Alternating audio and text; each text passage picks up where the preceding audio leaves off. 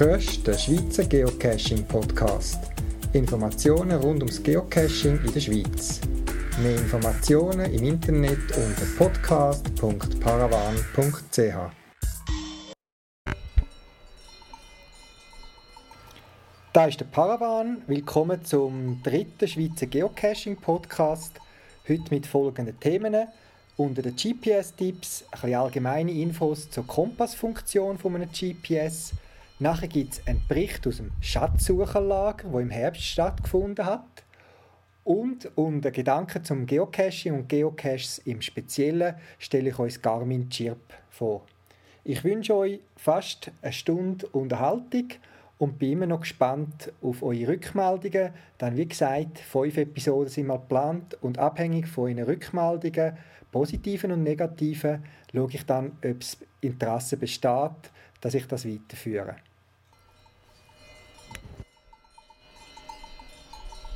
Der Kompass, das unbekannte Wesen im GPS. Wir Geocacher und Geocacherinnen sind froh, dass unser GPS nicht nur die Distanz zum Cache anzeigt, wo wir suchen, sondern auch die Himmelsrichtung. Zum Beispiel Norden, Osten, Süden, Südosten, was auch immer. Zu dem Zweck hat praktisch jedes GPS eine Kompassfunktion. Die führt aber immer wieder ein bisschen zu Verwirrungen und Cacher verstehen manchmal nicht, warum der Kompass nicht das anzeigt, was er sollte. Darum möchte ich in dem GPS-Tape von dieser Episode ein bisschen genauer auf das Thema Kompass im GPS eingehen und ein paar Tipps weitergeben. Prinzipiell ist es so, dass das GPS zwar sehr genau kann bestimmen kann, wo wir uns befinden auf der Erdkugel, aber nicht in welche Richtung das GPS gerade zeigt. Das ist so, wie wenn man sich eine Nadel irgendwo in eine Landkarte einsteckt und sagt, genau da bin ich oder bin ich gewesen, aber in welche Richtung man dann geschaut hat, das weiß man nicht. Zu dem Zweck gibt es aber eine andere Funktion, die das GPS meistens eingebaut hat und nutzt, dass es aus einer Verschiebung zwischen zwei Positionen kann die Himmelsrichtung bestimmen Man kann sich das vorstellen, wie wenn man eine zweite Nadel nimmt und sagt, und ein paar Minuten später bin ich da gewesen und wie steckt wieder eine Nadel ein. Und aus der Verschiebung, wenn man eine Linie ziehen würde, sieht man ja, in welche Richtung, in welche Himmelsrichtung man gelaufen ist. Anders gesagt, wenn ihr in Zürich im Hauptbahnhof in einen Zug einsteigen, wo ihr nicht wisst, wo ihr hinfahrt, einschlafen und irgendwie kurz vor Bern wieder aufwacht und ihr sagt, oh, ich sitze in einem Zug, wo zu Zürich losgefahren ist und er fährt in Bern durch oder vorbei, dann wisst ihr, ihr fahrt Richtung Freiburg-Genf. So macht das GPS auch. Das funktioniert recht genau und gut, wenn man sich genug schnell bewegt und zwischen zwei Massigen eine entsprechende Distanz zurücklegt. Spätestens dann, wenn man still steht oder ganz langsam den Cache sucht, quasi in der Nähe ist, funktioniert diese Methode nicht mehr, weil der Abstand zwischen diesen zwei Positionen ist zu wenig groß, um die Berechnung durchzuführen. Und meistens liegt sie ja dann quasi im Genauigkeitsbereich vom GPS, gerade auch wenn man still steht tut. Darum haben die besseren GPS, wie zum Beispiel der Garmin Dorigons oder Dakotas, je nachdem, wo man das richtige Modell kauft, einen magnetischen Kompass drin. Ein magnetischer Kompass ist vergleichbar mit einem klassischen Kompass, wie man ihn aus der Pfade, vom Orientierungslauf oder dem Militär her kennt. Und ich mache jetzt einen kurzen Exkurs und bitte noch um Verzeihung, wenn ich da ein bisschen ins Detail gehe, aber es hilft sicher beim Verständnis. Meine Berufskollegen merke ich um Verzeihung bitten, dass ich jetzt da nicht zu tief ins Detail gehe und nicht irgendwelche Maxwell'sche Gleichungen abeliere. Unsere Erdkugel, das wissen wir, die hat einen Nord- und einen Südpol. Der Nord- und der Südpol, das ist dort, wo quasi die Drehachse von der Erde durchgeht, wo sich Erde rundherum dreht. Stellt euch den Globus vor, wo ihr vielleicht die im Büchergestell habt oder in der Schule habt. Das sind die zwei Punkte, wo die Metallachse, wo durch die Kugel durchgesteckt worden ist, quasi in die Kugeln eintrifft. Nord Nordpol oben, Kanada, Russland, Arktis, der Südpol unten, Antarktis, Chile, Australien, die Richtung.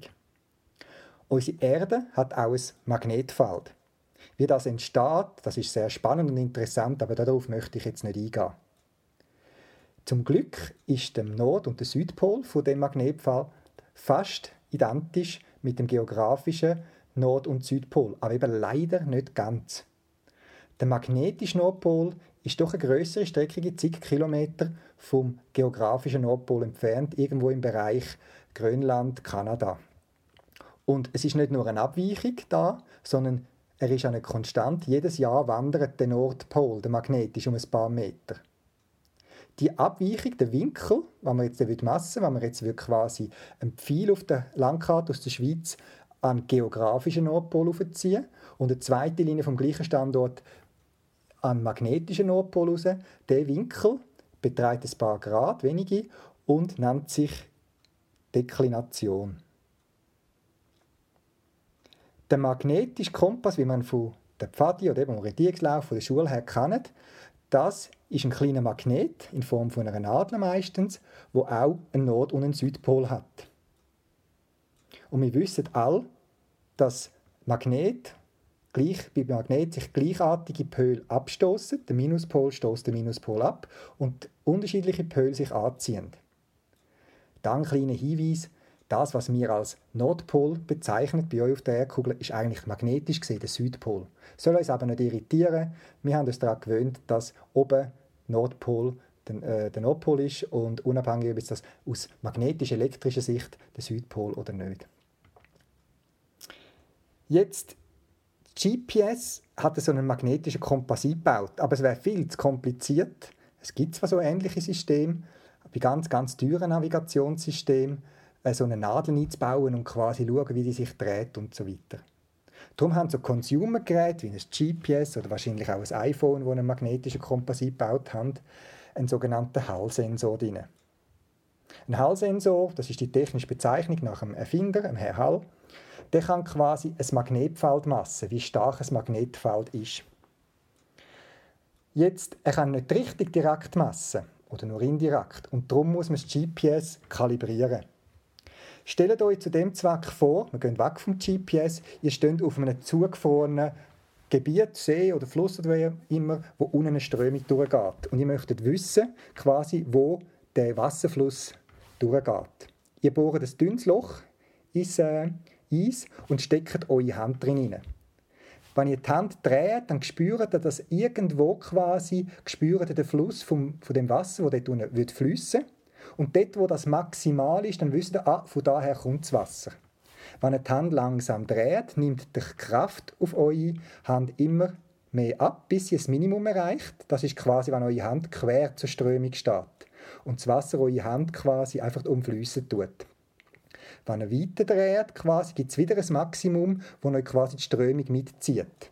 Dann wisst ihr, ah, dorthin fließt der Fluss. Wenn ihr euch also einmal dreht habt, dann wisst ihr quasi, wo quasi der Fluss durchfließt. Und genau das Gleiche macht man mit dem Kalibrieren vom Kompass bei einem GPS. Bei der Garmin Gerät kann man ja auf die Kompassfunktion gehen, dort auf die Magnetrose drücken ein paar Sekunden und dann fordert einem das Gerät äh, auf, dass man sich zweimal um die eigene Achse dreht, das GPS.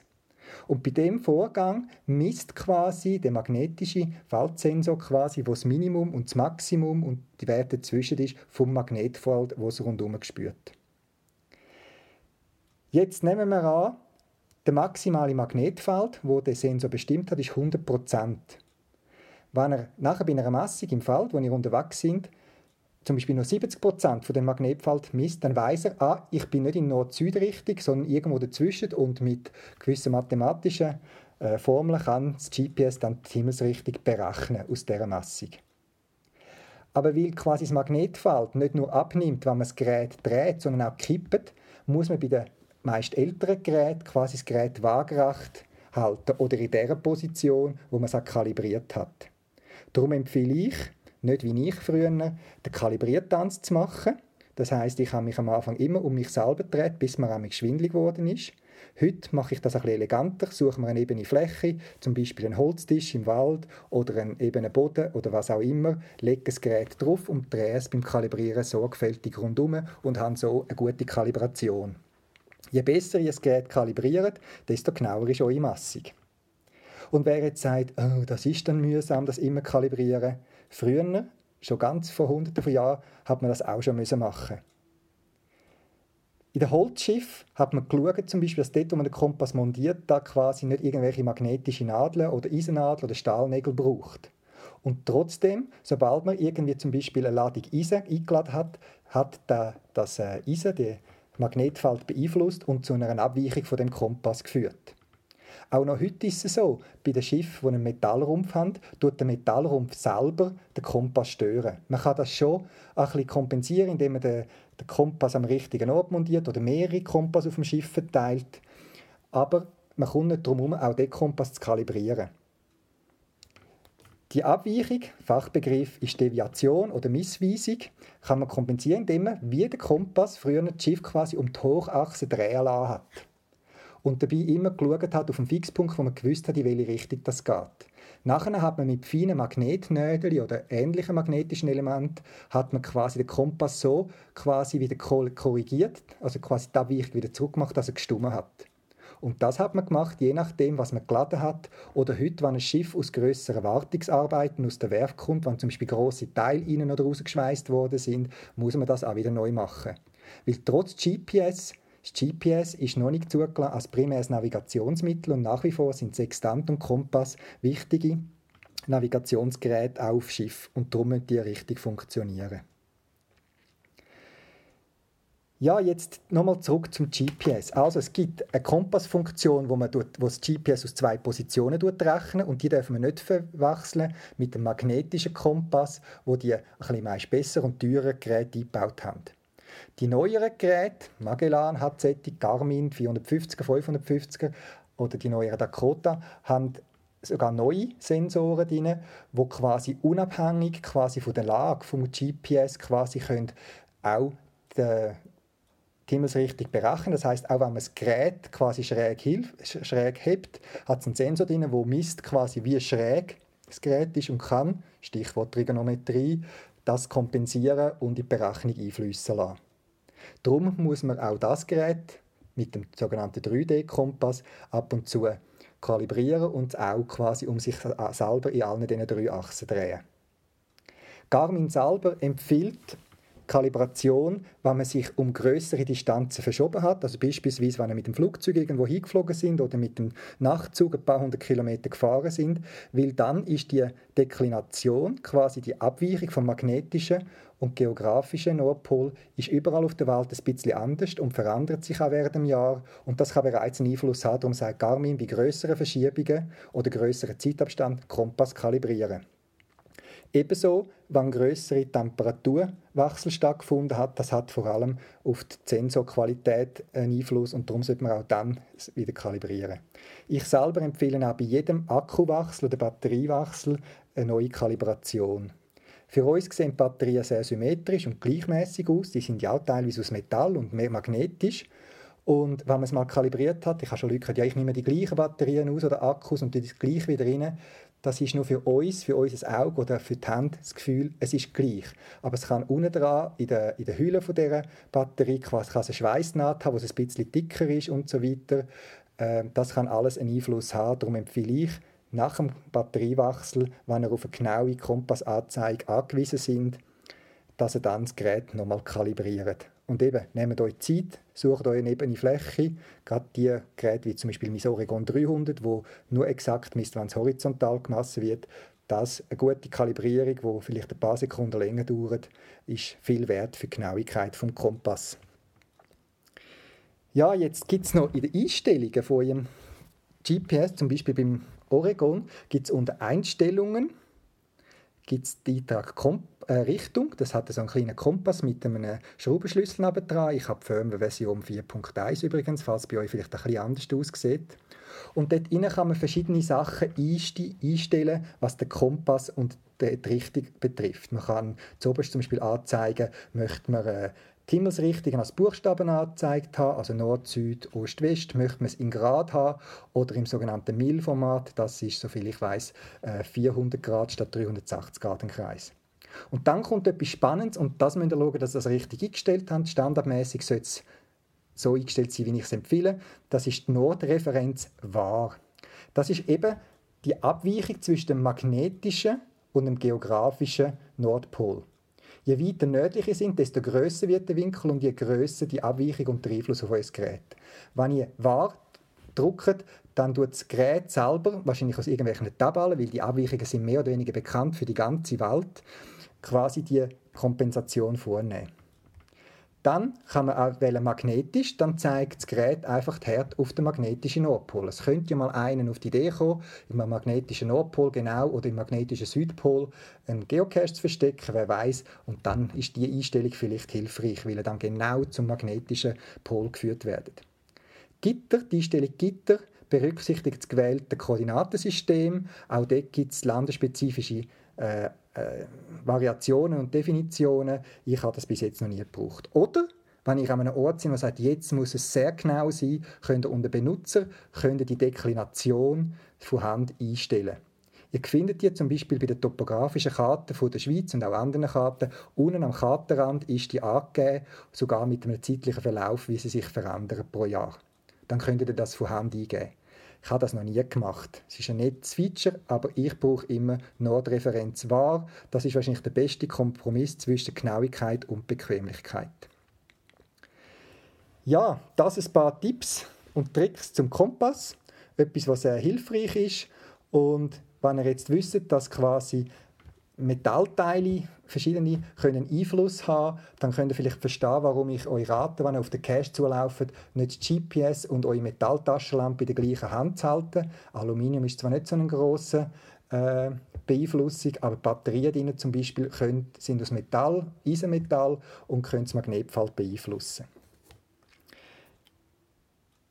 Zwei, drei spezielle Sachen noch zum Thema Magnetfeld und Kompass, wo ich noch witzig finde. Das eine habe ich euch schon gesagt, dass der magnetische Nordpol, der ist nicht oben beim Nordpol, sondern eigentlich im Süden, spielt aber keine Rolle. Und die, wo das stört, müssen einfach noch ein bisschen warten. All paar Millionen Jahre kippt das Erdmagnetfeld. Das heißt, plötzlich ist der Nordpol der Südpol und umgekehrt. Das ist in der Geschichte scheinbar schon ein paar Mal vorgekommen. Man kann das auch in geologischen Formationen, Steinen und so nachweisen. Und dann brauchen unsere GPS sicher ein Firmware-Upgrade, aber das dürfte in dem Moment das kleinste Problem noch sein, das wir dann haben. Weil es gibt bei Tieren, ist das nachgewiesen, eine Magnetfeldsensibilität. Das heißt, man hat bei verschiedenen Tieren festgestellt, Säugetier, Meerestier, äh, Insekten, dass die quasi einen magnetischen Sinn haben. Das heißt, die können das Erdmagnetfeld spüren und wissen quasi, wo Norden und Süden ist die wissen ja nicht, was Nord und Süd ist, aber sie wissen die Ausrichtung vom Magnetfeld und können damit sich auch orientieren oder wieder heimfinden. Beim Menschen ist das noch nicht sicher erhärtet. Es hat eine lustige Untersuchung gegeben, so in den 70er Jahren. Da hat man äh, Probanden, hat man den einen quasi einen Stabmagnet an den Hinterkopf fixiert, mit einem Band oder so, und anderen irgendetwas, was nicht metallisch war. Das heißt, die haben nicht gewusst, ob sie jetzt ein, Magnet haben am Hinterkopf oder nicht. Und dann hat man sie kreuz und quer durch eine Stadt durchgeführt und dann haben sie immer wieder müssen sagen, aus welcher Richtung sie gekommen sind, wo der Startpunkt sind. Und angeblich hat es erst Indizien gegeben, dass die mit dem Magnet hinter, hinter dem Kopf äh, nicht, nicht mehr so genau gewusst haben, wo sie sind. Aber das ist nie erhärtet worden und äh, eben wahrscheinlich ist es auch schwierig, da irgendwelche Forschungsgelder für so eine Studie herauszufinden. Was ich euch wünsche, ist, dass ihr immer genau wisst, wo Norden, Süden, Osten und Westen ist und dass ihr eure Caches auch mit Hilfe vom Kompass immer gut findet. Und schlussendlich, ob es noch so gut äh, kalibrierter Kompass oder nicht, man muss es spüren, wo der Cache ist. Also nicht Magnetfeldsensibilität, sondern das Gespüren vom Cache. Weiterhin viel Erfolg beim Suchen und probiert doch das mit dem Kompass mal aus, mit dem Kalibrieren. Könnt ihr auch mal einen Test machen, mit irgendwelchen Magneten ums Gerät herumfahren ähm, ob das sich beeinflusst, dann gerade einen super starken Magnet aufs Gerät lassen, aber einen so einen einfachen Pinwandmagnet irgendwie könnt ihr mal in die Nähe halten vom Gerät und könnt schauen, wie sich das Ganze dann verhält.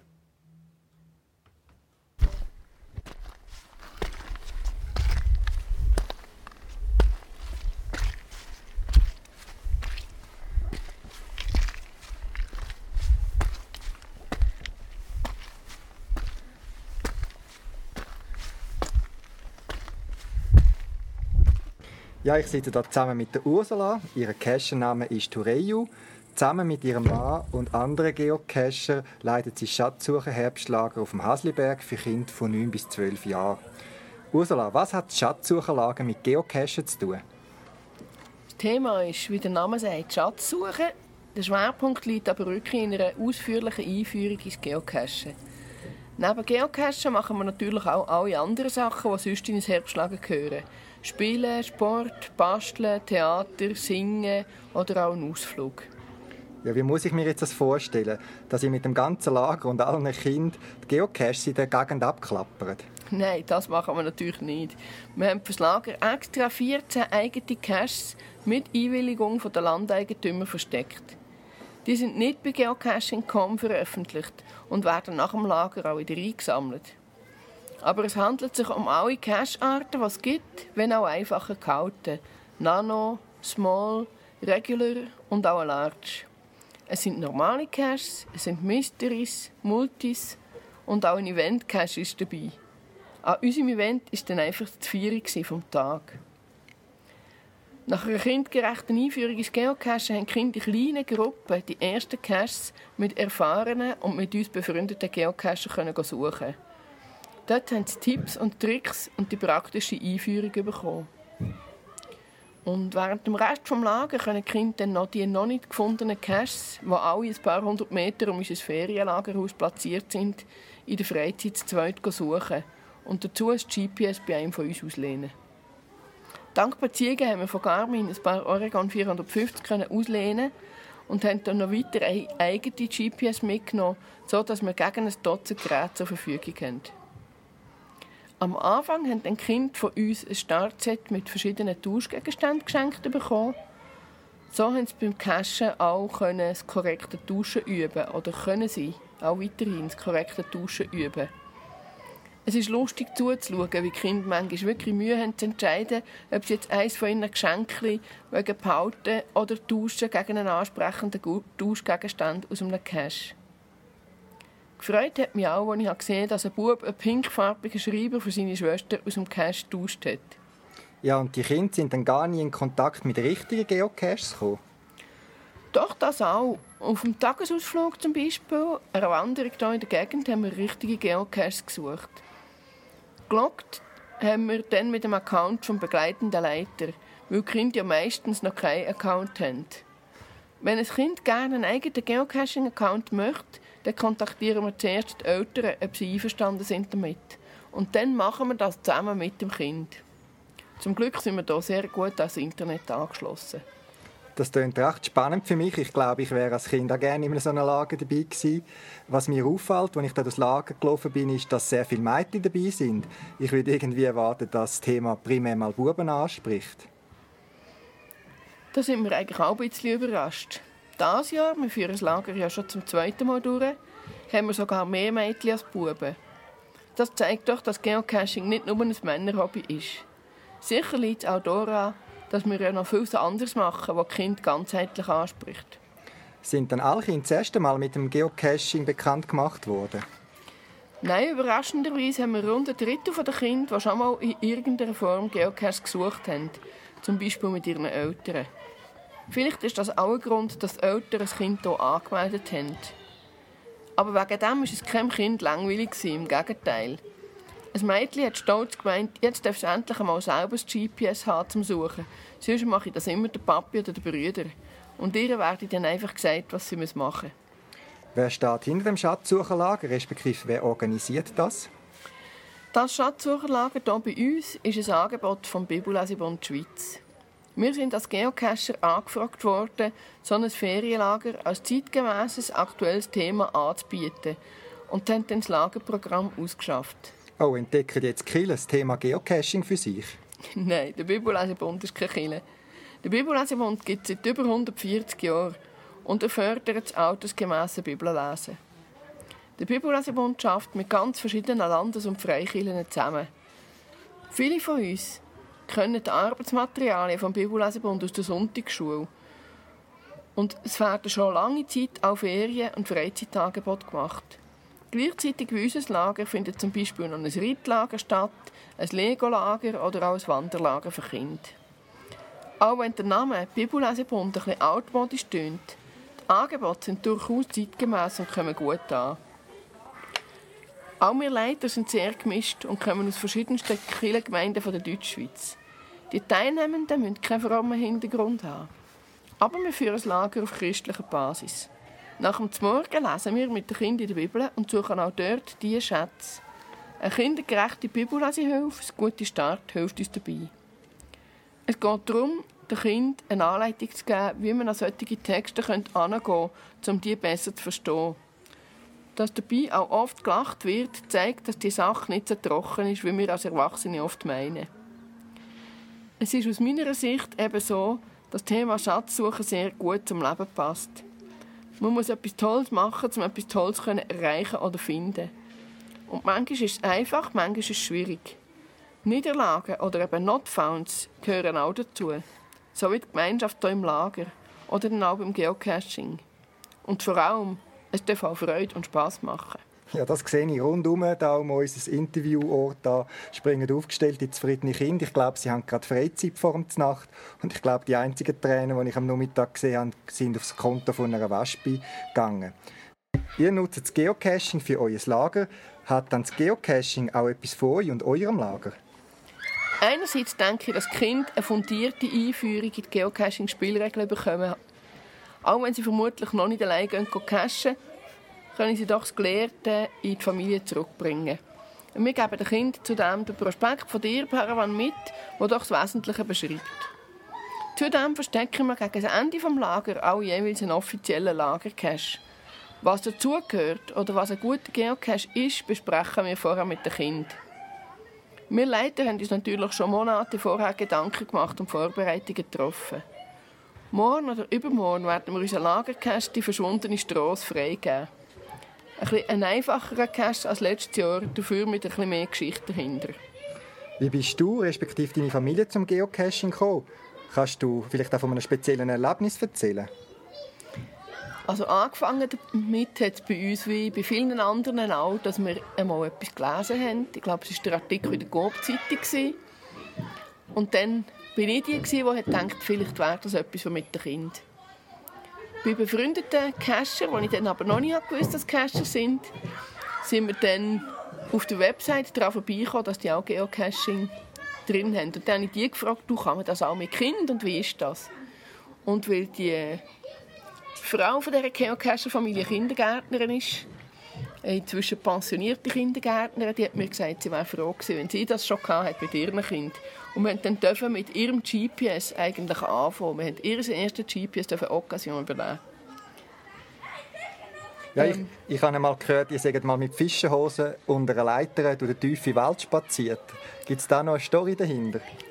Ja, wir haben schon verschiedene spannende Caches gesucht. Aber der mit der Leiterwanderung der war wirklich gut. Wir haben in der Nähe von dort, wo wir wohnen, hat einen Cache, wo man muss durch den Bach und es steht in der Beschreibung, man muss eben Fischerstiefel vielleicht mitnehmen, je nachdem, wie hoch das Wasser ist. Und wir wollten das aber mit den Kindern machen. Und haben gefunden, wenn die Erwachsenen schon Fischerstiefel brauchen, dann sind die Kinder definitiv zu tief im Wasser. Und dann haben wir halt nicht nur die Fischerstiefel mitgenommen für die Erwachsenen, sondern auch eine lange Leiter so dass wir können die Schwelle im Bach überklettern mit der Leiter. Die Leute, die gekommen sind, fragen, was wir denn hier machen, haben gesagt, ja, wir machen hier Kontrolle hinten im Wald. Eure Köchin, habe ich gehört, ist auch Geocacherin. Und sie hat mir erzählt, dass so wie andere Stammtisch-Treffen machen, machen die einen Mystery-Abend. Kannst du da noch etwas dazu sagen, was sich hinter einem Mystery-Abend versteckt? Ja, es ist so, passiert vielleicht anderen auch. Es ist so, gekommen, dass in unserer Umgebung in der Nähe fast nur noch Mystery Caches sind offen und nicht gefunden waren, weil wir sie schlichtweg alleine nicht haben können lösen Und dann haben wir uns zusammengesetzt eben mit Freunden. Also wir sind eigentlich drei verschiedene Geocacher-Parteien, die uns etwa einmal im Monat oder auch sechs Wochen oder so treffen, um zusammen probieren Mysteries zu knacken und dann auch versuchen, ein Datum zu finden, wo wir zusammen dann diesen Lösungen nachgehen können. Unter anderem eben auch mit dem einen Ehepaar, der in der Küche ist. Ja, Ursula, vielen Dank für das Interview. Ich hoffe, man hört es nachher gut da auf der Aufnahme, weil rundum springen und spielen Kind von uns. Ich wünsche euch weiterhin viel Spaß da im Lager und nachher gute Erholung. Gerne gesehen. Ja, nach dem Lager brauche ich auch ein Erholung, das ist so. Als Leiter und Leiter ist man eben 24 Stunden präsent für das Programm und auch für die größeren und kleineren Freude und Nöte der Kinder. Ah ja, und heute müssen wir ja noch den Trainingsnachtcash für morgen auslegen. Ja, Schatzsucherlager macht jetzt gerade Fondue zum Nacht am Lagerfeuer und das Fondue ist noch nicht ganz warm und darum nutze ich die Gelegenheit und frage zwei neue Geocacherinnen. Äh, ihr habt jetzt gelernt, wie man mit Geocache, äh, wie das funktioniert. Was muss man machen oder was habt ihr gelernt, wenn man so einen Geocache endlich gefunden hat? Dann, dann ähm, hat es meistens ein Logbuch drin mit einem Stift und da kann man dann ins Logbuch reinschreiben, was man rausgenommen hat, was man wieder rein gemacht hat und dann äh, den Namen noch reinschreiben. Also wenn man etwas rausnimmt, dann muss man auch wieder etwas, etwas Gleichwertiges drin tun. Und dann hat es noch einen Geocache gegeben und den kann man rausnehmen und ähm, dann einfach wieder in einen anderen Geocache rein tun.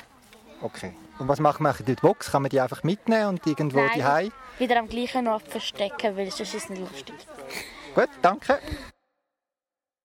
Jetzt bin ich bei einem Bub zu. Kannst du mir erzählen, du hast ja jetzt die verschiedenen Geocaches kennengelernt, äh, jemand, der keine Ahnung hat von Geocaching, was ist ein Nanocache?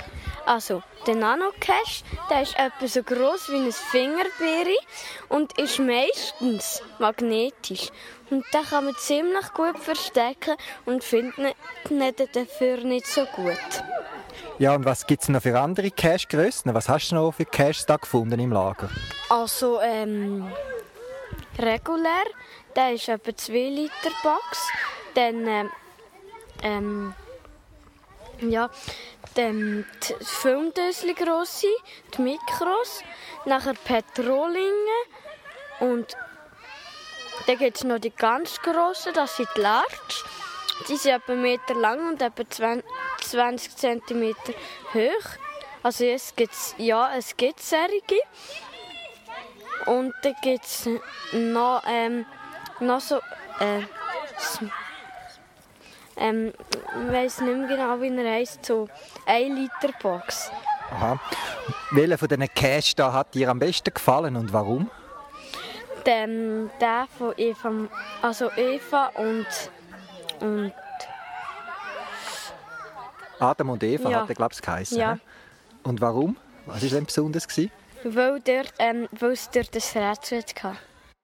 Ja, ich habe das riesige Glück. Ich habe nämlich herausgefunden, dass heute Nachmittag der Lagercache versteckt worden ist.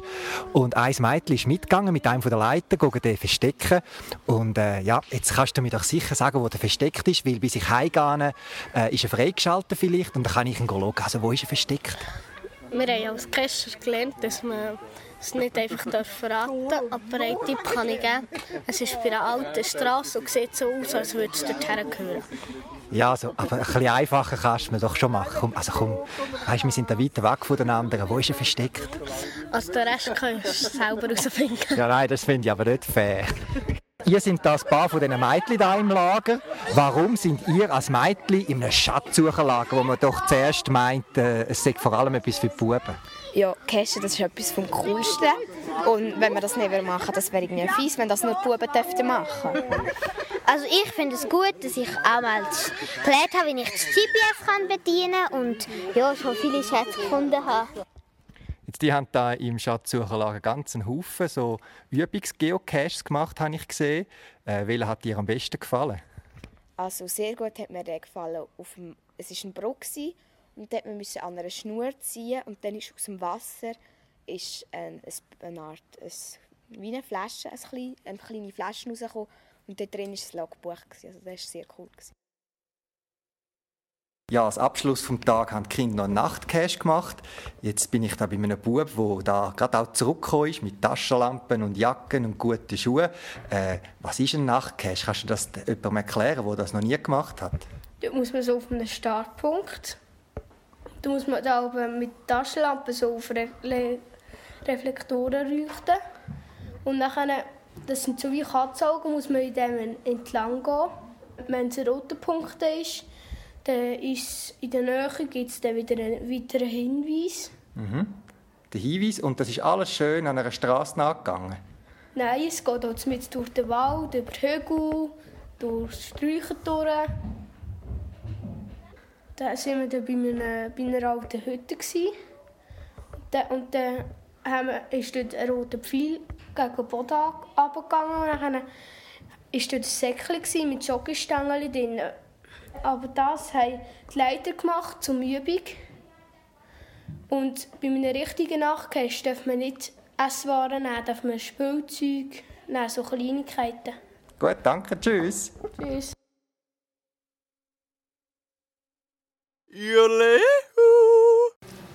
Gedanken zum Geocachen im Allgemeinen und Geocaches im Speziellen.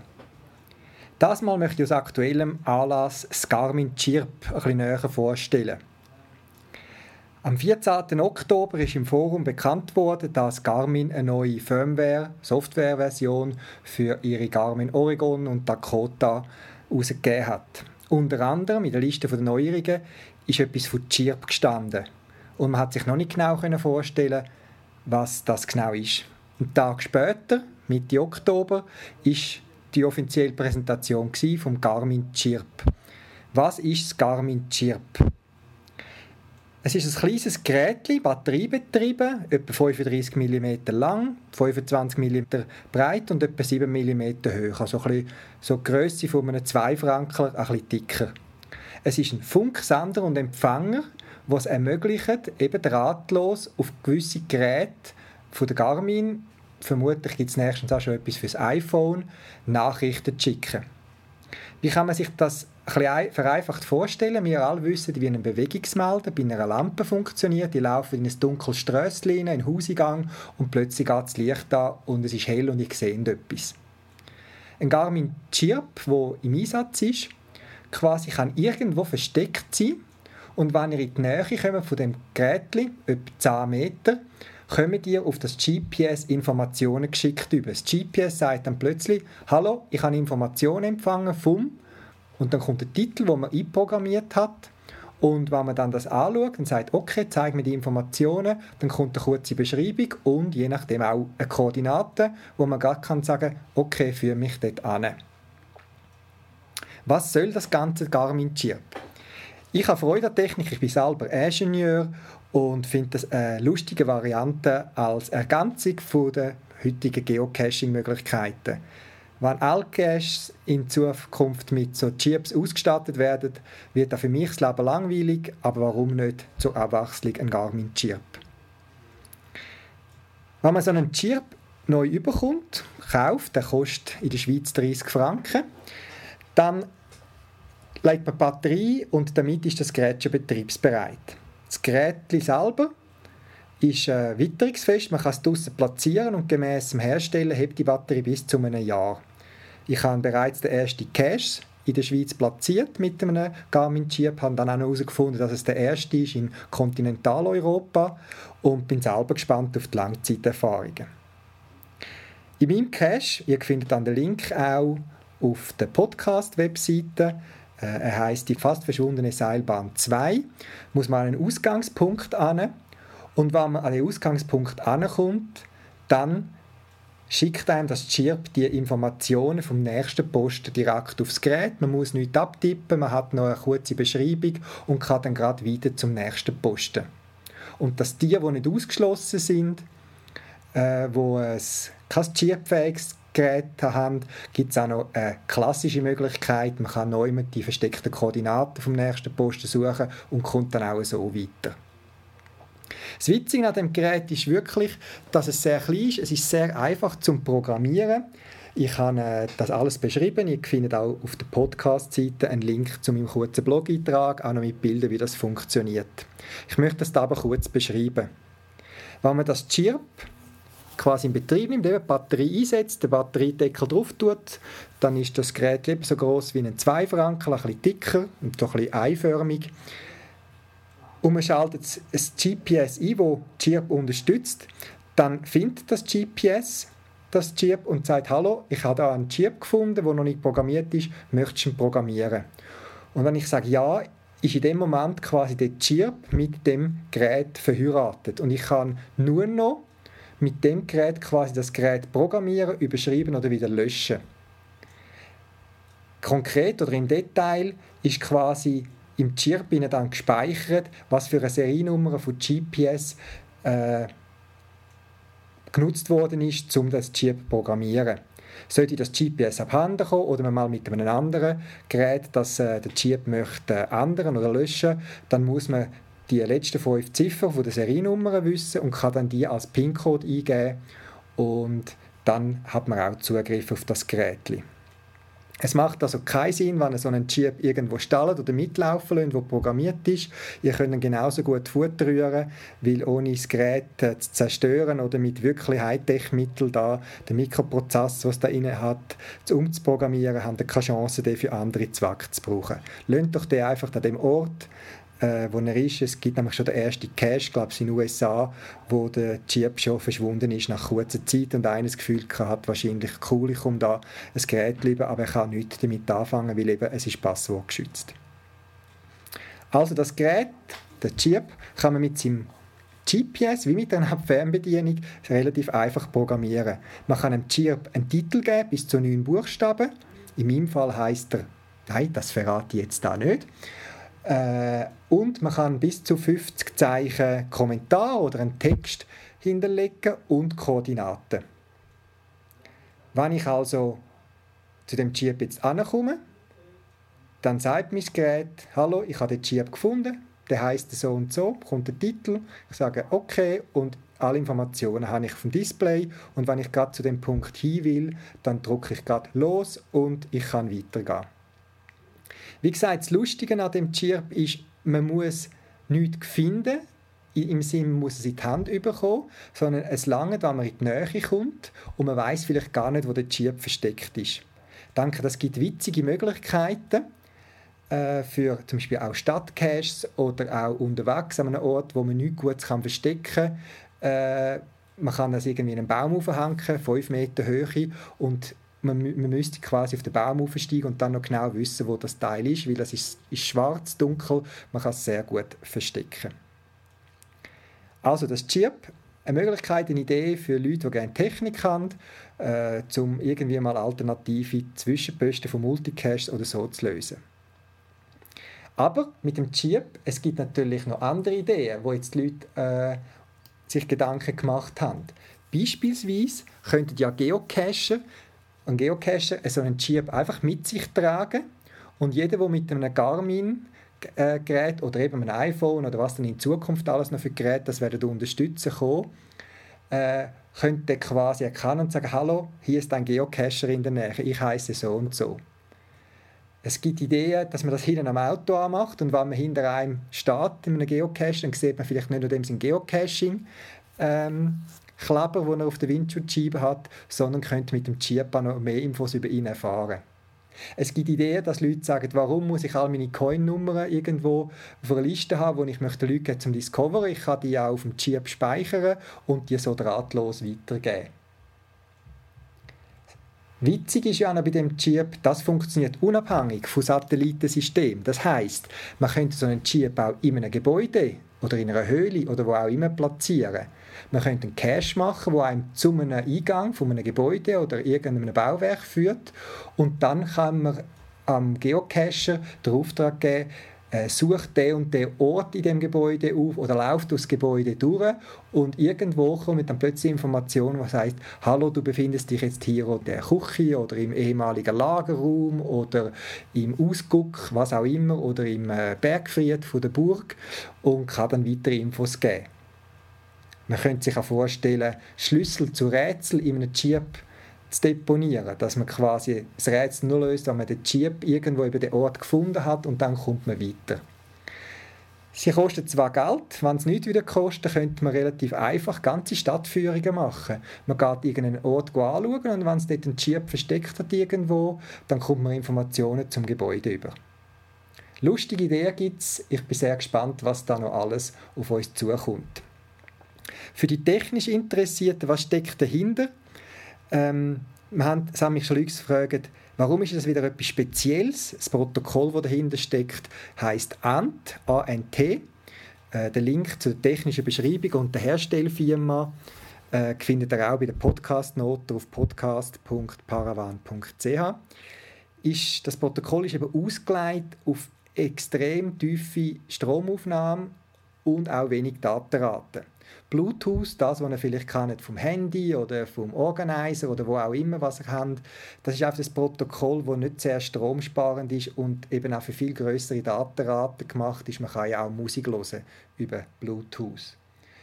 Und das Endprotokoll, das ist genau das Gleiche, was gebraucht wird für äh, die Pulsgürtel, für die Schrittzellen, für äh, die Kadenzzellen bei der Velo, wo man auch von der Garmin, aber auch von anderen Herstellern überkommt.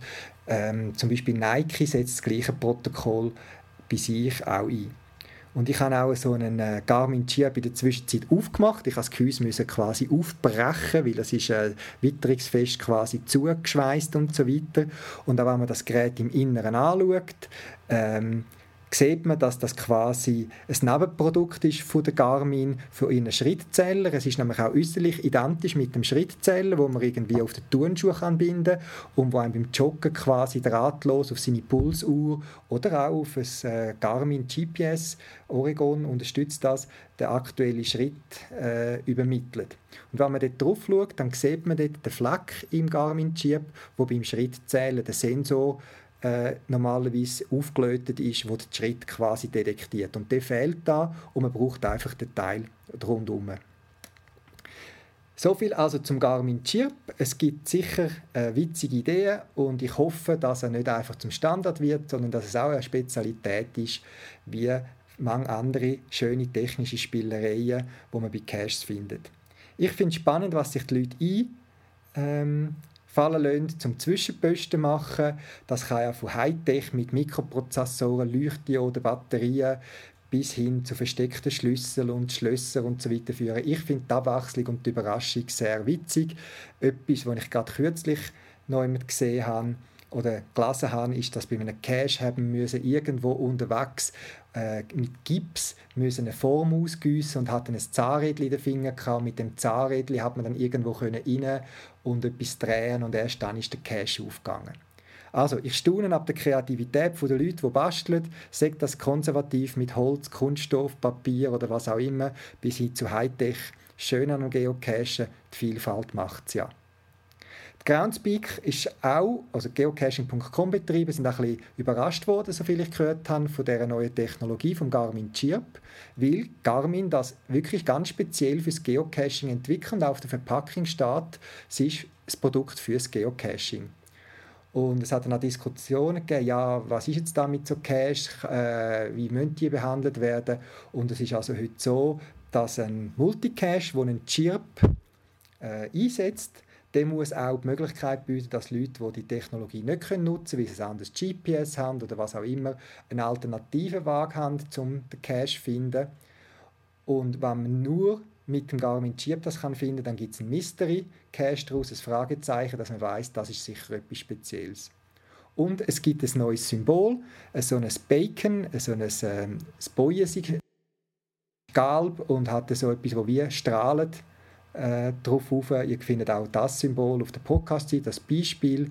Das zeigt dass dort irgendwie etwas Drahtloses im Einsatz ist. Es muss aber nicht zwingend ein Chirp sein. Es gibt auch andere Caches, die mit anderen Drahtlostechnologien wie WLAN oder eben Bluetooth funktionieren. In Deutschland habe ich einen gesehen, der mit RFID funktioniert. Das sind da die drahtlosen Preisschildchen, die man anfängst kennt und wo viele Logistikunternehmen auch zum Einsatz sind. Und da muss man dann schon wieder ein spezielles Teil haben, um das festzustellen. Also, Low-Tech bis High-Tech, die Vielfalt macht es und Kreativität heißt nicht immer, man muss etwas Teures haben, sondern eben die Idee macht es aus. In dem Sinne wünsche ich euch viel Spaß. All die, die ein chips GPS haben, updated auf die neueste Version von Ihren Oregons und Dakotas, dann könnt ihr das mal ausprobieren. Mindestens ein Cache gibt es in der Schweiz und ich gehe davon aus, dass es noch weitere wird geben.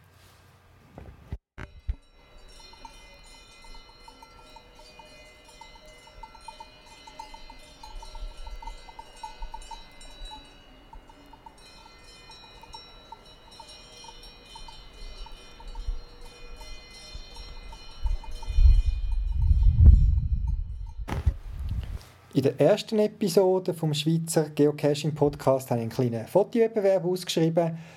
Äh, vier Geocacher haben mir total sieben Bilder eingeschickt. Ich habe unter den Einsender zufällig eine Multifunktionslampe verlost, also die Lampe, wo einerseits Taschenlampe ist, UV-Licht hat und einen Laserpointer, man also gut zum Geocachen kann brauchen. Und zufällig habe ich den Gewinner ausgewählt und die Wahl ist gefallen auf den Ölfinger aus der Ostschweiz. Viel Spaß mit deiner Lampe. Das wäre schon wieder mit der Episode vom Schweizer Geocaching Podcast. Das nächste Mal wird es einen Schwerpunkt geben mit ein paar Berichten zu vergangenen Events und Anlässen. Es ist immer wieder spannend, was da in der Geocaching-Szene in der Schweiz stattfindet. Der nächste Geocaching-Podcast erscheint ungefähr Ende November. Bleibt dran und bis dann weiterhin viel Spaß, vor allem auch draußen an der frischen Luft beim Geocachen.